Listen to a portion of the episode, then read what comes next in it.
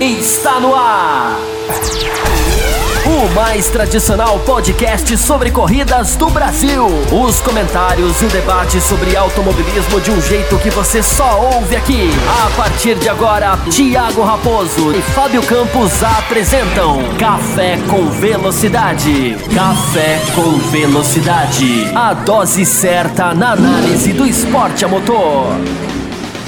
Para você que nos ouve no cafécomvelocidade.com.br, estamos começando a edição 638, pré-carnaval, basicamente, já que na semana seguinte estaremos aí com o carnaval no Brasil, mas além do carnaval, nós estaremos aí com a Fórmula 1 na pista, Fórmula 1 2020 entrando pela primeira vez nas pistas, começando aí no dia.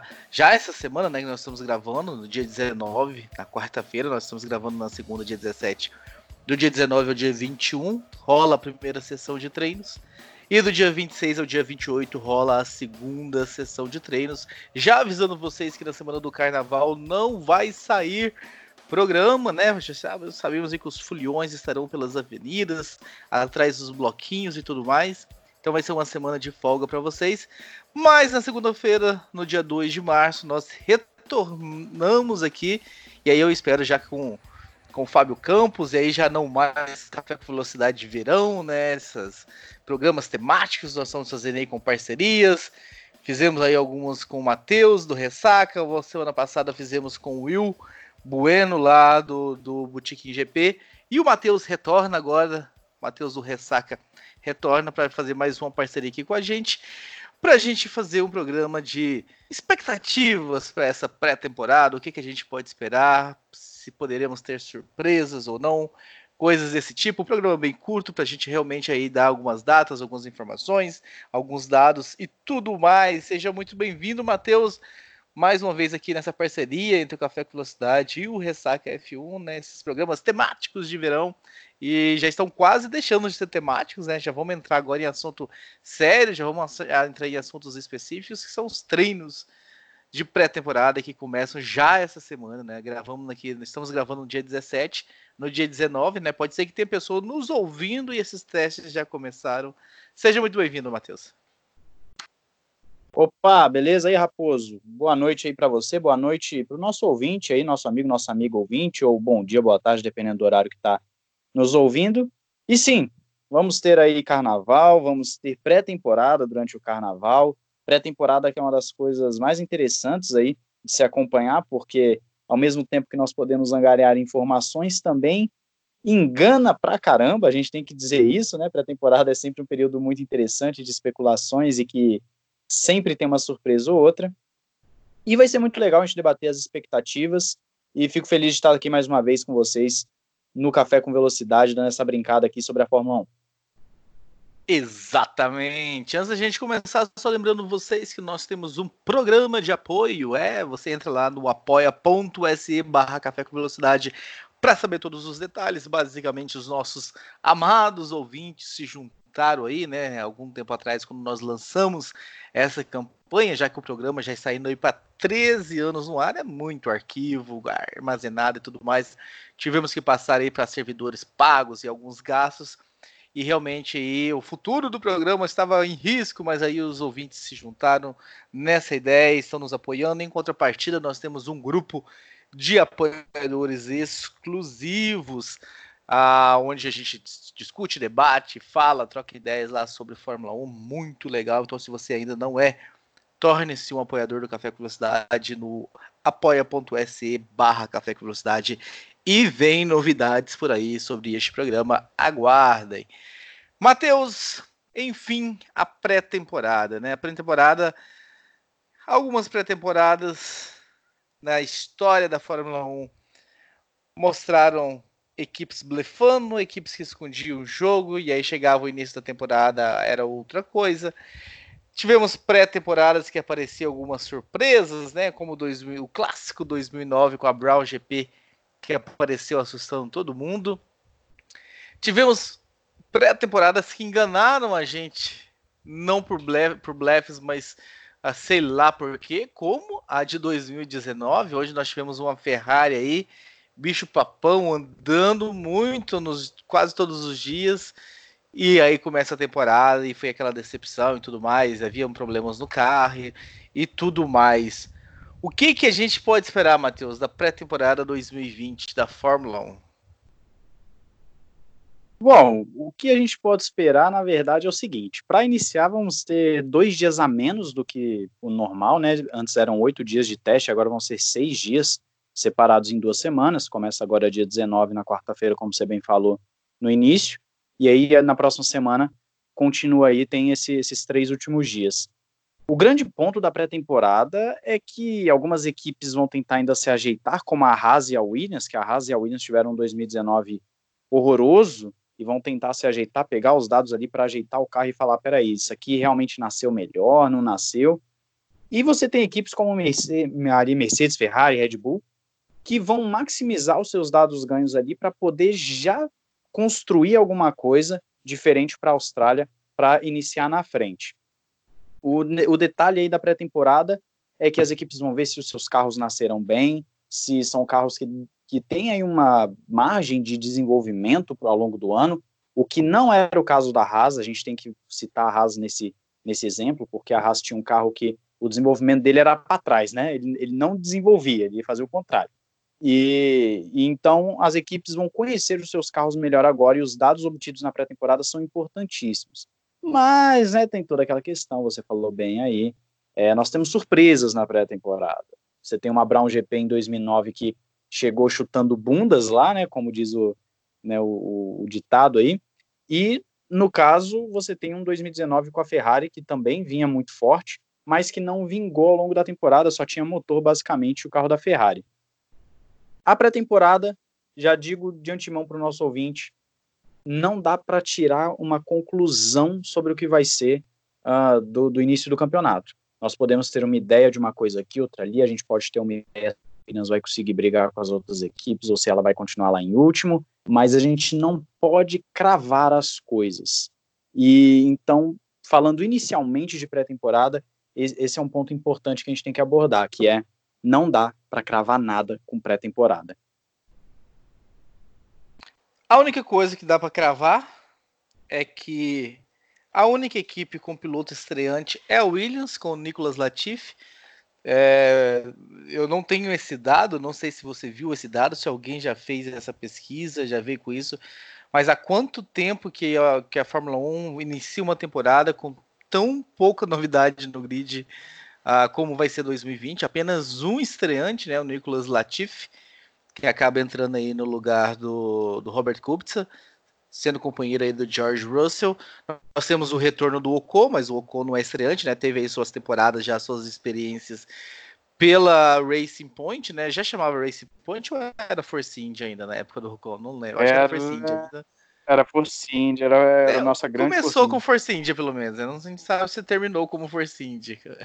Mas enfim, é, o retorno do Ocon entrando no lugar do Nico Huckenberg na Renault e basicamente mais do mesmo, né, na, na, nas outras equipes.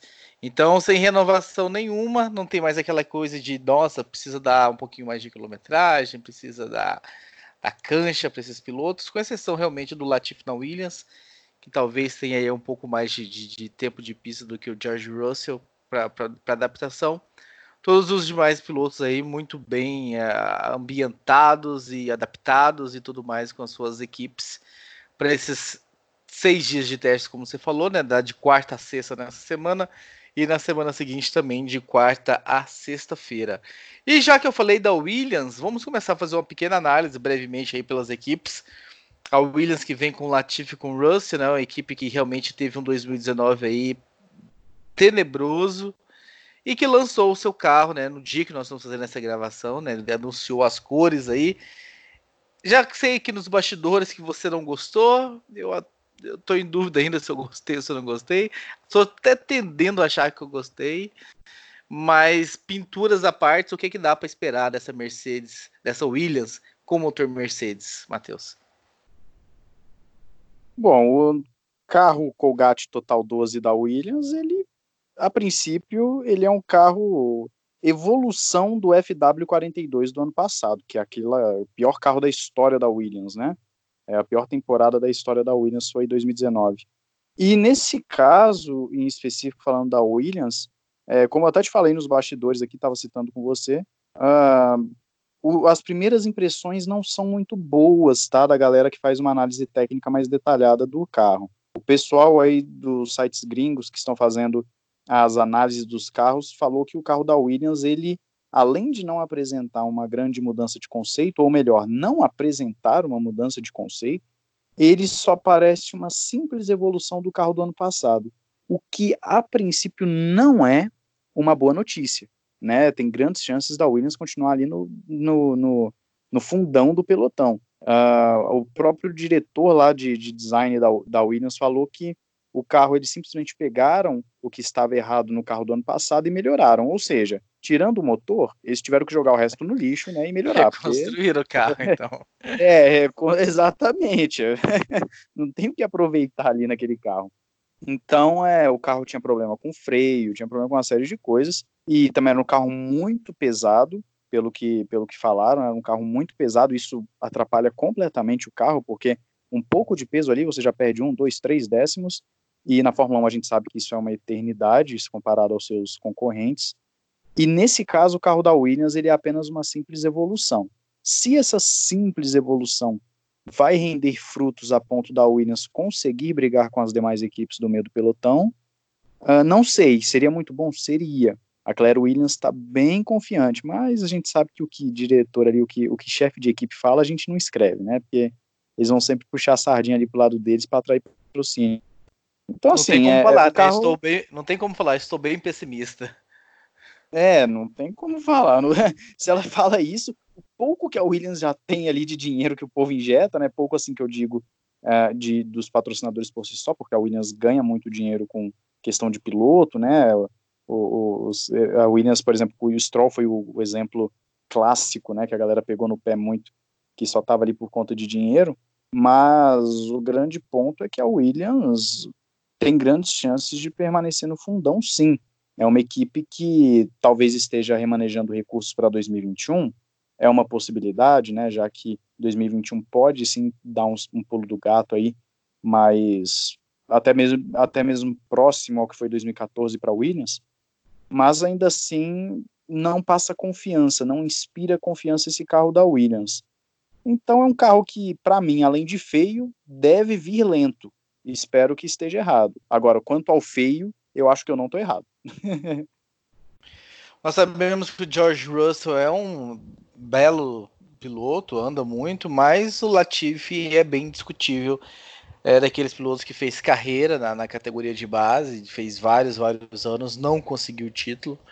Ah, o ano passado até veio com esse vice-campeonato e tudo mais, foi companheiro do, do Sérgio Sete Câmara, mas não é de forma alguma um piloto brilhante, não é um piloto espetacular, não é um piloto rápido, é um piloto bom. Acho que bom é, é, o, é o, máximo do adjetivo que é possível dar para ele. Então a equipe realmente passando por dificuldades, ou é obrigada a ceder né, o seu cockpit para pilotos que têm dinheiro, não pilotos necessariamente com talento. Então é uma dificuldade a mais aí para a equipe para 2020.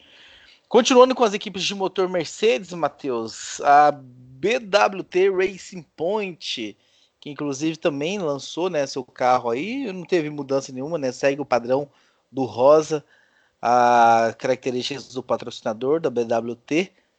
Sérgio Pérez e Lance Stroll, a dupla continua a mesma, né? Sérgio Pérez, um piloto rápido, né? Um piloto com talento, mas que talvez já esteja aí na curva descendente, até por questões de idade. E o Lance Stroll, o Lance Stroll, né, Matheus? O que, que podemos esperar aí da, da Racing Point? Uma equipe que geralmente surpreende, né? Uma vez, vez ou outra aparece lá na frente, conquista pódio, etc e tal. Sim, sim, é uma é uma equipe assim, se a gente for pegar a, a época da Force India, era uma equipe que tinha caído na, nas graças do público, né? As pessoas geralmente gostavam da Force India, era aquela equipe que não fazia mal para ninguém, né? Todo mundo gostava. E foi crescendo Se a gente pega a Force India quando iniciou lá para 2007, 2008, algo assim, uh, era uma equipe muito fraca, de fundo de pelotão, e foi crescendo ao longo dos anos até chegar ao ponto de estar tá brigando por pódios, conseguiu, se não me engano, por duas temporadas ser a quarta colocada no Mundial de, de Construtores, o que é um grande feito, para uma equipe que não é uma montadora por si só. E nesse ano em específico, o que eu tenho visto da, da Racing Point, que eu vi por alto aí enquanto estava viajando, era que o carro ele parece que é um grande salto que a equipe está dando em busca sim desse quarto lugar novamente. Então eles estão confiantes, até porque dessa vez dinheiro eles têm, né? Esse carro está sendo desenvolvido uh, de uma forma mais, vamos dizer assim, cuidadosa. É, dinheiro investido, talvez nunca tenha sido investido tanto dinheiro na, nessa equipe uh, quanto agora, porque o, o Lawrence Stroll está efetivamente injetando dinheiro na equipe e tem agora parceria com a Aston Martin, mas isso vai ficar para 2021. E é uma equipe que vem sim para tentar dar um salto e surpreender. Seria muito legal, inclusive, se ela conseguisse esse, esse objetivo de surpreender. Mas ainda assim, uh, eu vou manter um pouquinho o pé atrás. Eu acredito que a Racing Point deve vir ali como uma equipe que vai brigar por pontos esporadicamente, uma outra corrida. Tem um Sérgio Pérez, que você falou bem, é um piloto rápido, mas que já deve estar na sua, uh, na sua curva descendente, né? E o Lance, o Lance Stroll ele tem uma, uma, uma, peculiaridade, ele é aquele piloto péssimo de qualificação, na corrida geralmente ele consegue ser consistente, e em corrida caótica ele vai bem. Corrida caótica ele consegue geralmente sair ali do meio da briga e conseguir uns resultados surpreendentes, inclusive ano passado ele teve o melhor resultado da equipe, foi um quarto lugar na Alemanha, né, que foi uma corrida bem caótica. E teve aquele também do, em, com a Williams ainda em Baku, que ele conseguiu ficar em terceiro, enfim. É um piloto que a gente geralmente pega no pé, mas que consegue ter uns resultados interessantes. É uma equipe que vai brigar por pontos. Ao meu entender, ela vai brigar por pontos sim. Agora, se vai ser a quarta força como eles almejam, é, um, é discutível, é muito discutível. O carro eu vou ser muito sincero com você, Raposo, eu fiquei confuso nas matérias que li sobre o carro da Racing Point, porque é, em algumas falavam que já, já era o carro de 2020, em outras falavam que era apenas a apresentação da pintura de 2020, que aquele não era o carro. Então, assim, é, eu fiquei um pouco confuso, eu, eu não sei se aquele carro ali que foi apresentado realmente é o de 2020, se é o de 2020, a alteração foi, foi pouca, pelo que eu vi ali rapidamente, né, não parei para fazer uma análise dele mesmo, mas a expectativa da Racing Point é que brigue por pontos, sim. É, eu até acho que tá, esporadicamente vai brigar por pontos, mas o que eu espero, né, já dando até uma antecipada dos meus comentários, é uma McLaren e uma Renault brigando por essa quarta colocação e sobrando para Racing Point aí, no melhor das hipóteses, a sexta força, né? E aí, olhando o que, que a Alpha Tauri vai fazer, então eu acho que ela vai estar muito mais ali brigando, brigando com a AlphaTauri, com a Haas, do que encarando McLaren e Renault, mas vamos ver. Vamos ver o que, é que nos reserva. E para a gente fechar com os motores Mercedes, a própria Mercedes, a equipe aí com papou todos os títulos aí, né, da era nessa época dos motores híbridos aí da Fórmula 1 com seus V6. Vem com a sua dupla, Lewis Hamilton e Valtteri Bottas. Bottas mais uma vez prometendo se concentrar, separou da namorada, mas já tá com outra namorada. Foi mais uma vez lá para pro, os campos de gelo da, da Finlândia e tudo mais. Não coloco fé alguma, né, que isso vai surtir algum efeito. O Lewis Hamilton continua sendo o cara, cara que vai realmente aí correr com, com toda a sua a condição de, de ex-campeão que é e indo atrás do, do recorde do Michael Schumacher de sete títulos, é o franco favorito aí, na minha opinião. Mercedes deve enfrentar alguma dificuldade a mais esse ano com relação à Ferrari e Red Bull. É isso que você espera, Matheus? Que essas duas equipes possam de repente acertar e chegar e a gente ter uma disputa mais interessante? Ou eles vão conquistar o campeonato mais uma vez no México ou nos Estados Unidos com algumas rodadas de antecedência? A Mercedes é um caso muito peculiar de domínio na Fórmula 1 que realmente está sendo difícil de tirar. Uh, já teve aí de 2014 para cá nós tivemos duas alterações de regulamento, que foi em 2017 e em 2019, que houve uma leve mudança, mas teve. E o que acontece é que a Mercedes ela se mostrou uma equipe extremamente competente. É uma equipe extremamente competente no que se propõe a fazer o carro geralmente vem bem redondinho. Tudo bem que o carro de 2018 e 2019 ali ficaram uh, um tanto quanto digamos, com um ou outro ponto fraco em relação aos seus adversários, mas mesmo assim, no conjunto, acabou vencendo e com certa facilidade. Então a expectativa para Mercedes não tem como ser outra a não ser briga por título e, e favorita ao título, né? Não tem como a gente pensar na Mercedes uh, como não sendo uma favorita ao título. Agora, Lewis Hamilton e Valtteri Bottas. Lewis Hamilton está no auge da carreira. O Hamilton é talvez o piloto mais espetacular que eu tenha visto, particularmente. E o Bottas promete, promete, promete, mas eu também não boto fé. Eu acredito que o Bottas ele pode até ganhar uma outra corrida ali no início da temporada, mas ele não, não tem, tem postura, né? Ele não, tem, ele não encara o Toto Wolff, ele aceita as ordens ah. muito caladinho, muito cordeirinho. Ah, pra, pra brigar ali, ele tinha que fazer o que o Nico fez, né? E virar, causar um inferno, um caos na equipe, para de repente conseguir alguma coisa. Ele é muito cordeirinho. Sim, o, o, o Rosberg, ele, ele mostrou ser um piloto muito melhor do que todo mundo achava que ele, é, que ele era. Ninguém dava, na, dava assim pro Rosberg que ele era um bom piloto ou alguma coisa melhor que isso. E a partir do momento em que ele bate de frente com o Hamilton, disputa o campeonato de 2014 até a última corrida, aí em 2015 tem uma queda, mas ganha em 2016, é, você vê que, que o Rosberg ele, ele não somente se, se propôs a bater de frente com o Hamilton, mas ele conseguia bater de frente com o Hamilton, claro, dadas as devidas proporções, o Hamilton é mais piloto. O Bottas não tem essa capacidade, o Bottas em nenhum momento foi uma ameaça para o Hamilton. O Bottas pode fazer um bom início de temporada, às vezes contar com um ou outro problema ali com o Hamilton, mas a única chance do Bottas conseguir alguma coisa é se a Ferrari ou a Red Bull também chegar brigando e o Hamilton começar a ter problemas nessa disputa.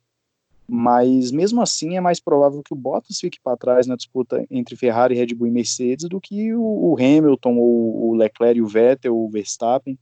Então, o Bottas não inspira essa confiança, ele é o segundo piloto perfeito.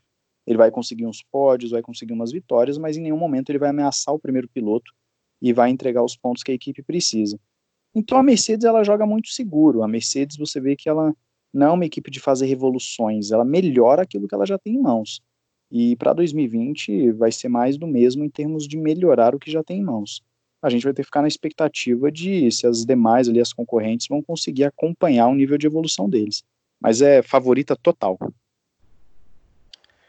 Passando agora para as equipes com motor Renault, começando com a McLaren, a McLaren que fez um belíssimo campeonato, né? Tá, eu entendo que para o padrão de McLaren, a gente espera ver a equipe vencendo corrida novamente, a gente espera ver a equipe brigando por título, mas para essa equipe tão vitoriosa e campeã que já foi, que amargou nos últimos anos últimas posições de grid, terminar uma temporada na quarta colocação é de se louvar, é realmente aí o, é, um recomeço, uma reconstrução para voltar aos seus tempos áureos e terá a dupla de pilotos Lando Norris e Carlos Sainz Jr. Uma belíssima dupla, né? O Norris agora já aí com mais um ano de, de experiência, podendo realmente mostrar muito mais talento, muito mais velocidade. E o Carlos Sainz Jr., né? Um piloto que está ah, está ficando aí cada vez mais conhecido pela sua velocidade também, por, por, andar muito rápido. Fez um belíssimo campeonato no ano passado e tem muito a, a, contribuir. É uma belíssima dupla de pilotos, né, Matheus? Que pode realmente ajudar a McLaren nessa sua vontade de, de se reconstruir, de voltar a, a brigar por vitórias. Você acredita que de repente podemos ver uma McLaren vencendo algo em 2020? A McLaren eu vejo como a quarta força da Fórmula 1, assim como no ano passado. Ano passado ela deu um salto grande, um salto que foi até mesmo inesperado. Uh, apresentou uma dupla de pilotos muito interessante, com Carlos Sainz que amadureceu bastante, que conseguiu mostrar uma velocidade que antes não tinha mostrado. Um Lando Norris mostrando aí que tem potencial sim para ser um grande piloto. E o corpo técnico também foi mexido na McLaren, né? Então parece que as peças estão começando a se encaixar. Mas falar de vitória assim para 2020 eu acho muito difícil, a não ser que aconteça aí uma corrida muito caótica. Uh, em situações normais, eu diria que a McLaren ela vai brigar para ser quarta força e talvez, muito talvez, consiga ali um pódio na temporada quando quebrarem ali uma McLaren, uma, uma Ferrari, uma Red Bull, uma, uma, Ferrari, é, uma Mercedes. Então, Uh, se, se, as três principais ali tiverem problemas, a McLaren pode beliscar um pódio. Mas, de uma forma geral, a McLaren é uma equipe que a gente fica olhando com bons olhos, porque a evolução dela dá esperança de que em 2021 ela pode sim voltar a figurar entre as principais. Hoje, eu vejo como quarta força, como favorita a ser quarta força. Estava uh, vendo alguns comentários por alto aí na internet de que uh, ela tem um carro redondinho, ou seja, um carro que parece que é tudo muito bem encaixado, parece um carro que uh, vai ser eficiente na proposta de brigar por esse quarto lugar aí do, nos construtores. E você soma isso com o fato de que todas as equipes, todas ou praticamente todas, estão mudando aí a questão do nariz, do bico do carro uh, para um, um, esquema mais fino. Você vê que a McLaren está seguindo essa tendência, então ela está buscando uh, esse ganho de performance, né? Ela não fez que nem a Williams, que simplesmente quis fazer uma leve evolução. Mas a McLaren eu vejo como uma equipe forte para estar tá aí no quarto lugar, sim, e, e, talvez até com uma certa folga, dependendo de como vê a Renault aí, principalmente. Exatamente, Matheus. Essa é a briga que a gente aguarda para esse ano. Uma das brigas, né? Mas McLaren contra Renault, né? Porque é meio estranho realmente, né? Apesar de ser totalmente possível, mas ver a equipe cliente vencendo a equipe fornecedora. A Renault mantém Daniel Ricardo, né, o ótimo piloto australiano, e traz Esteban Ocon para o lugar do Huckenberg. Huckenberg realmente já estava no, no, no, declínio total, surgiu como uma grande promessa, fez pole Interlagos, venceu 24 horas de Le Mans e tudo mais mas parou de entregar, né? Então eu acho que vai ser um, um belo reforço para o time nessa briga aí, né, contra a McLaren. Já que nós elogiamos os pilotos da McLaren, vem a Renault com dois ótimos pilotos também, e eu estou muito interessado nessa briga, Matheus. Olha, o, a dupla de pilotos da Renault também me agrada, me agrada bastante, porque o Ricardo já é um piloto que é unanimidade, é um piloto realmente de alto nível. O Ocon é um piloto que tem potencial e que mostrou que é um bom piloto, sim, no período em que, em que esteve aí na, na Force India, como a gente comentou anteriormente. Mas o que me chama a atenção na Renault é que eu não confio na Renault. Eu não consigo confiar na Renault, para ser muito sincero, Raposo. É, a Renault é uma equipe que sempre me deixa com o pé atrás, porque é uma equipe que fala que vai investir, mas acaba não investindo, é uma equipe que fala que vai brigar, que vai fazer um planejamento para brigar por título e depois sai da categoria. É, se a gente tirar 2005 e 2006, é uma equipe que nunca ficou ali brigando mesmo entre os cabeças, então é uma equipe que não me passa confiança, para ser bem sincero. Eu acho que o Círio, o Círio já deu também, né? Já teve o tempo Sim. dele para mostrar, não entregou, já está passando na hora da Renault tirar ele, sabe, colocar uma outra pessoa para comandar a equipe. Sim, concordo. É, é, ali o problema da Renault é que você tem não somente o Abitebu, mas você tem também a alta cúpula, vamos assim dizer, da empresa Renault, que fica nesse entre sai, entre sai, entre sai da Fórmula 1, que atrapalha o desenvolvimento, né? Porque toda vez que você sai da, da categoria, quando volta tem que voltar do zero, né? Você tem que voltar uh, com desenvolvimento de tecnologia, de carro, etc., do zero, enquanto os concorrentes já estão um passo à frente. Então eu não consigo confiar na Renault. Todo mundo fala, poxa, é uma montadora. Ok, é uma montadora. Mas a Renault não tem, ela não tem um DNA vencedor de Fórmula 1 como, por exemplo, a McLaren tem. Eu, eu tenho mais fé na McLaren do que na Renault. Então eu não consigo ver assim com bons olhos. O carro da Renault parece que foi flagrado aí nos testes, ele não foi exatamente revelado ainda, né? O carro da Renault mas então eu não, não vou me ater a, não vou me falar muito, não vou falar muito sobre o carro da Renault, mas eu não confio. Se vier um carro para brigar com a McLaren, eu acho que já vai ser um bom resultado para a Renault. Se vier um carro melhor que isso, vai ser milagre, vai ser milagre porque eu não consigo ver a Renault brigando por pódio, não consigo ver a Renault entre as três principais. Eu acho que o movimento do Daniel Ricardo de sair da Red Bull e ir para a Renault, eu falei isso na época, foi um movimento que eu acredito que em termos de carreira não foi bom, né? Ele pode estar ter até mais paz lá na Renault, mas uh, ah, para quem quer disputar título, hum, longe disso, a Renault não é, não é a equipe para isso. Então, o meu comentário da Renault é muito simples. Eu não confio e eu acredito realmente que vai vir um carro ali para brigar por pontos no máximo, para ser bem sincero. E agora nós passamos os carros com motor Honda, né? Começando então com a Alpha Tauri, né? Vamos ver se o pessoal vai conseguir não falar Toro Rosso e falar Alpha Tauri, já vai ser um belíssimo começo para essa equipe, que também mantém a dupla de pilotos, né? Pierre Gasly e Daniel Kvyat, né? A dupla dos rebaixados, a turma que foi rebaixada aí da, da Red Bull e que de certa forma fez um trabalho aí ok o ano passado Obviamente nada muito espetacular, mas também eu acho que não ficou abaixo do esperado. Uma dupla já experiente e que pode de repente colocar essa equipe aí para brigar ali com o McLaren e com o Renault, apesar de eu não acreditar muito, eu acho que é o que eles almejam, né?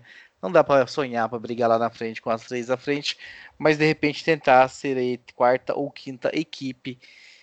E neles, você confia, Matheus? Ou também não confia, como não confia na Renault?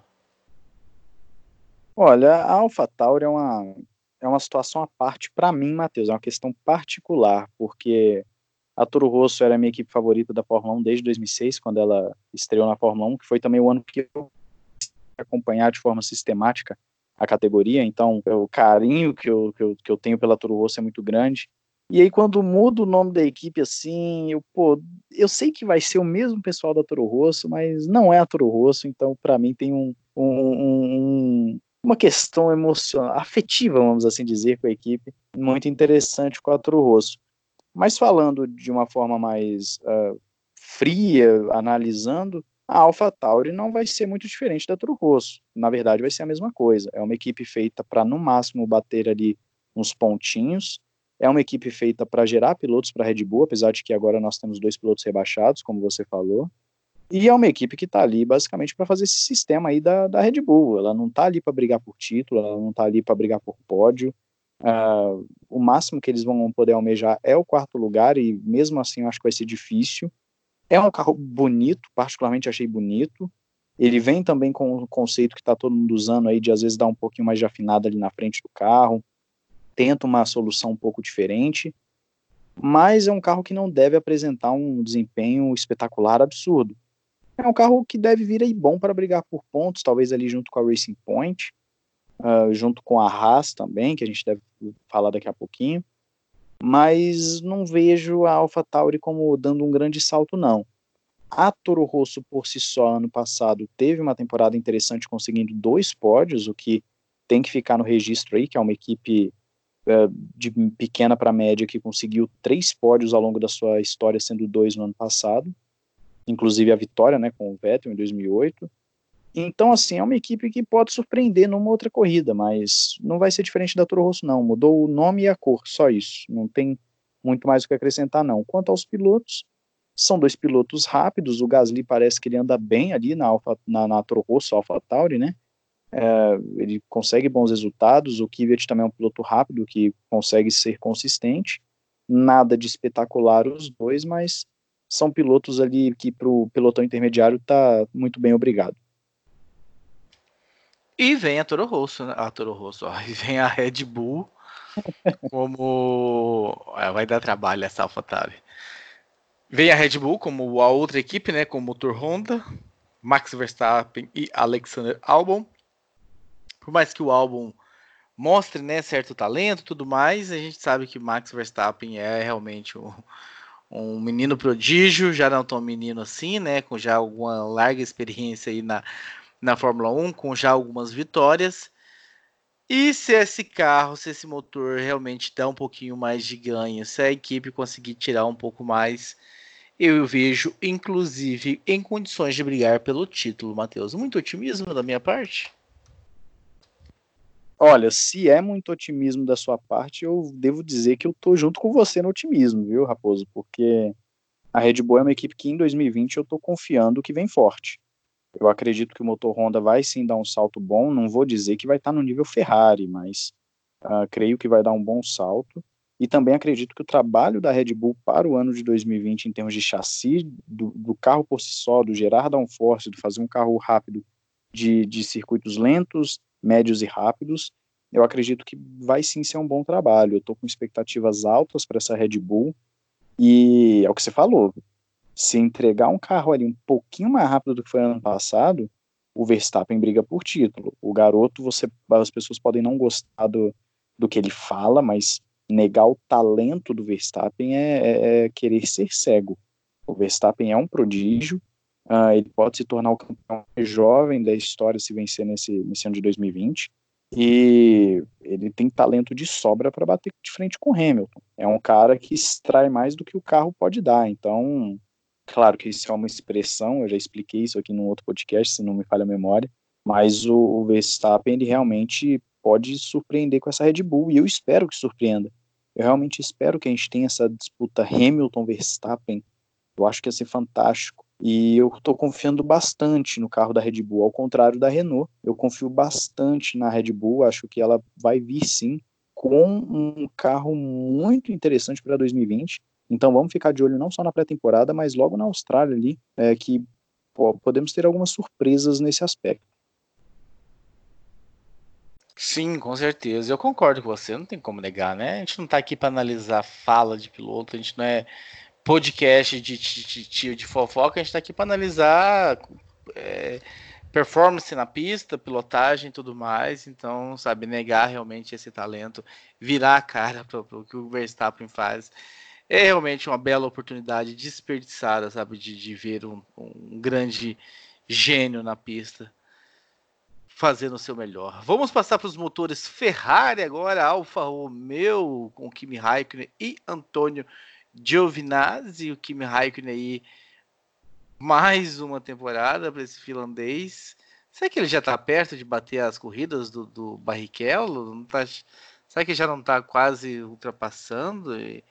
Eu até esse ano ele bate. Eu estou entrando aqui rapidamente. Esse ano ele bate. Ele já bate esse ano, então? Tem que 312. Esse ano bate já. E conta como 312 largadas, né? Porque tem aquela coisa de você não completar a primeira volta. E o Barrichello tem quantas? Você lembra? O Barrichello deve ter umas 319, se não me falha a memória, mas pode ser que tenha mais. Vamos procurar em tempo real para nós darmos essa informação. 312 do Kimi contra. Vamos, Wikipedia. 322 do. Então, mais 10 corridas, o Kimi passa, e como é uma temporada de 20, né? Ou 21, depende do que, que vai acontecer com a China. Uh, então o Kimi Raikkonen passa Barrichello esse ano, quebrando esse recorde de maior número de corridas na temporada. Mas enfim, Kimi Raikkonen e Antônio Giovinazzi. O Giovinazzi ano passado não começou tão legal, mas no fim já estava andando à frente do Kimi. E eu acho que é essa a tendência, né, para 2020. O Giovinazzi realmente decolando e, e, e, terminando a maioria das provas na frente do Kimi. É isso que eu enxergo na equipe. E talvez um potencial aí também de bater ali na, na, na nos pontos e mais oportunidades para Alfa Romeo. Não sei se é o que você espera também desse time, Matheus. Olha, sendo sincero, eu não confio no Giovinazzi. Eu, ele ainda não desce para mim. É um piloto que ainda tem que se provar para mim, Matheus, né? Um piloto que ainda tem que mostrar serviço. Mas o final de temporada dele foi muito bom, o que é um contraste com o carro da Alfa Romeo no ano passado, que foi andando para trás, né? É um carro que não conseguiu desenvolver tão bem assim no, no final do ano passado, na segunda metade, mas pegando para 2020 por si só, também vejo a Alfa Romeo como uma equipe para brigar por pontos uh, esporadicamente ali junto com a Racing Point, que nem falei, junto com a Alpha Tauri, Uh, o Raikkonen às vezes ainda dá um, uma bela de uma corrida, mas o Giovinazzi também veio numa crescente. Vamos, vamos a, a, a, Alfa Romeo é uma equipe que eu não tenho, eu não sei muito bem o que pensar dela, assim, porque o Raikkonen é uma incógnita em corrida que vai bem, corrida que vai mal. O Giovinazzi eu ainda não, não engulo ele e o carro começou bem, terminou mal. Eu, eu não tenho muito como analisar a Alfa Romeo, porque é muito recente essa parceria, ela ainda não gerou uma, uma continuidade para eu poder analisar a continuidade, então eu não consigo realmente ter uma expectativa definida. Eu acho que vai ser um carro que vai brigar por pontos ali, mas pode vir melhor, pode vir pior. Realmente, eu não, eu não sei o que pensar da Alfa, da Alfa Romeo, a não ser que o Raikkonen é, vai passar aí o Rubinho na, nas corridas, nas largadas, vai se tornar o piloto que mais correu na Fórmula 1. Haas, com Roman Grosjean e Kevin Magnussen, né? A dupla do barulho. A Ju Serrazoli, né? Ela já teve a oportunidade de já assistir o Drive to Survive e falou que é um capítulo à parte mais uma vez a Haas, né? E vamos ver o que espera, né? Começou muito bem em 2018, né? Com aquela quebra, aquele problema duplo, né? quebra não, aquele problema duplo do pneu se soltando lá na Austrália 2018, né? Vinha lá com dois carros ah, muito bem posicionado. 2000, aí se envolveram num monte de acidente. 2019 é a mesma coisa. São dois pilotos experientes, são dois pilotos rápidos que quando as coisas dão certo conseguem alguma coisa. Só que infelizmente na maioria das vezes eles acabam se atrapalhando, Matheus. Será que um ano a mais de experiência para esses dois vai servir para de repente colocar as coisas no eixo e apresentar mais resultados com essa equipe? É, é a dupla explosiva, né? Magnussen e Grosjean é uma dupla explosiva e, assim, ter essa dupla significa ter gastos a mais com o carro, né? Se você tivesse uma dupla de pilotos mais normal, você gastaria menos com conserto, com certeza. Mas a, a Haas também é uma equipe interessante no sentido de que ela vinha de boas temporadas, aí 2019 deu uma caída, eles ficaram ali completamente desencontrados com o carro, mas se encaixarem as peças como encaixaram nos anos anteriores, pode brigar sim por esse quarto lugar, viu? A Haas é uma equipe que tem potencial para isso, ela tem dinheiro e tem a capacidade para fazer um carro para brigar pelo quarto lugar. Então eu vou ficar na torcida para que isso aconteça, mas aí a gente tem que contar também com a boa vontade dos pilotos. Se eu não me engano, o chefe de equipe da Racing Point deu entrevista brincando com isso, falando que eles queriam brigar ali pelos pontos e tal, mas que é muito difícil fazer isso quando você tem o Grosjean no, no, no grid, né? Assim, ele falou, fez uma piada ali com o Grosjean, mais ou menos nesse sentido que eu falei aqui agora, uh, para a gente ver como que o Grosjean já é visto no, no paddock, né? Um piloto que já tem aí seus uh, ah, 10 anos de Fórmula 1. O Grosjean, se não me engano, estreou em 2009. Então, já tem seus 10 anos de Fórmula 1 e é visto dessa forma. E aí o que acontece é que nós temos uma Haas que pode sim brigar pelo quarto lugar, eu espero que venha para brigar pelo quarto lugar. E Magnussen e Grosjean, quando não estão sendo brilhantes, estão sendo toscos. Pena que a parte tosca é o que prevalece com os dois, né? E também eu quero ver aquela briguinha entre o Magnussen e o. Ah, não, eu não vou ver, já, já acabei de lembrar, o Huckenberg não está mais correndo, então a gente não vai, não vai mais ouvir Suck My Balls né, nas entrevistas do, do Magnussen, com perdão aí para o nosso ouvinte que não tem que ficar ouvindo essas coisas, mas a culpa é do Magnussen que não tem educação. E para fechar, os motores Ferrari, a equipe Ferrari com Sebastian Vettel e Charles Leclerc, ou seria melhor com Charles Leclerc e Sebastian Vettel. Essa dupla que eu acho que vai dar muito trabalho para o Binotto, para todo o pessoal ali da Mureta, porque eu não vejo nenhum dos dois abaixando a cabeça para o outro, não vejo nenhum dos dois colaborando, fazendo ali um jogo amigável de equipe. A equipe precisa desesperadamente de, de vitórias e de título, né? Porque fez carro muito bom ano passado, desperdiçou oportunidade. Algumas vezes por problema da equipe, outras vezes por bate-cabeça dos seus pilotos. Corridas que estavam, de certa forma, ganhas caíram no colo da Mercedes. O que esperar, Matheus? Um ano de menos bate-cabeça da equipe, com menos erros de estratégias, com menos roda-roda fatais dos seus pilotos. O que podemos esperar dessa disputa? Do carro Ferrari, eu espero um carro para brigar por título, sem dúvida. Eu vou ficar surpreso se for como 2019, onde não brigaram pelo título. Eu realmente acredito que nós vamos ter uma Ferrari estilo 2017 2018, que era um carro bom o suficiente para bater de frente com a Mercedes.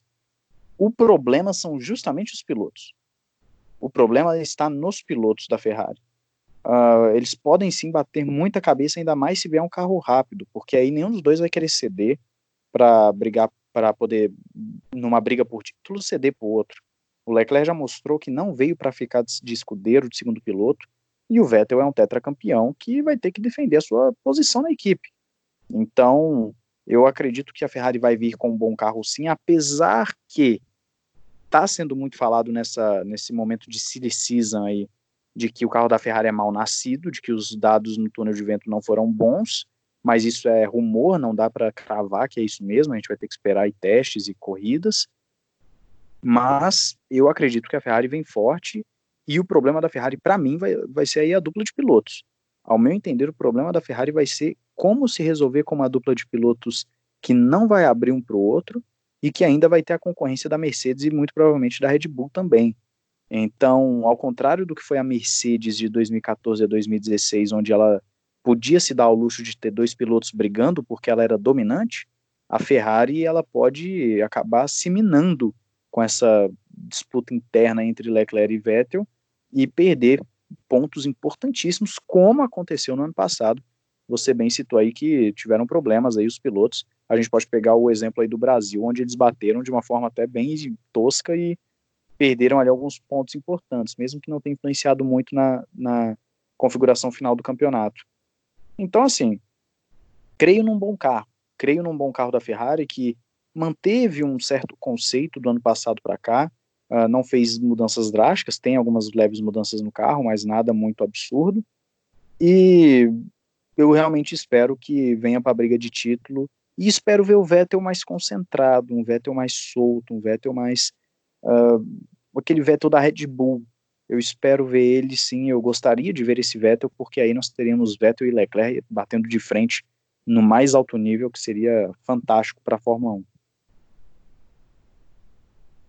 A temporada, né, que estava prevista com 22 provas, só que agora nós estamos aí com uma incógnita com a China, que está aí oficialmente adiada, mas a gente não sabe se esse adiado vai virar cancelada ou não. Existem muitos interesses para que essa prova ocorra, mas existe uma precaução, existe um cuidado, existe uma responsabilidade também com todo o circo da Fórmula 1.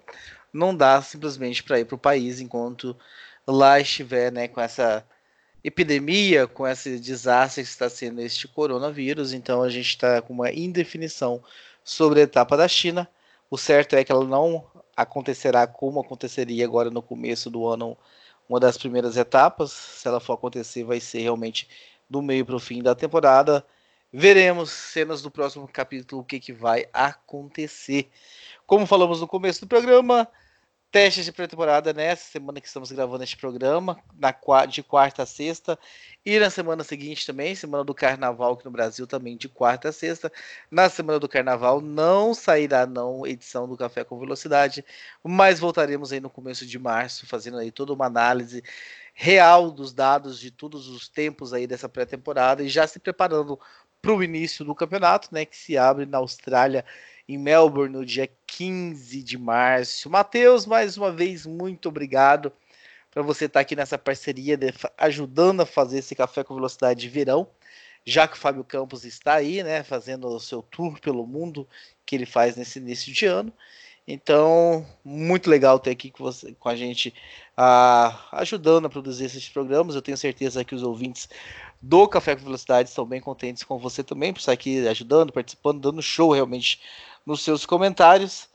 Ah, como eu te disse, semana que vem não precisarei dos seus serviços, mas em março aí a gente volta a te chamar, volta a te pingar para que você apareça mais vezes no Café com Velocidade.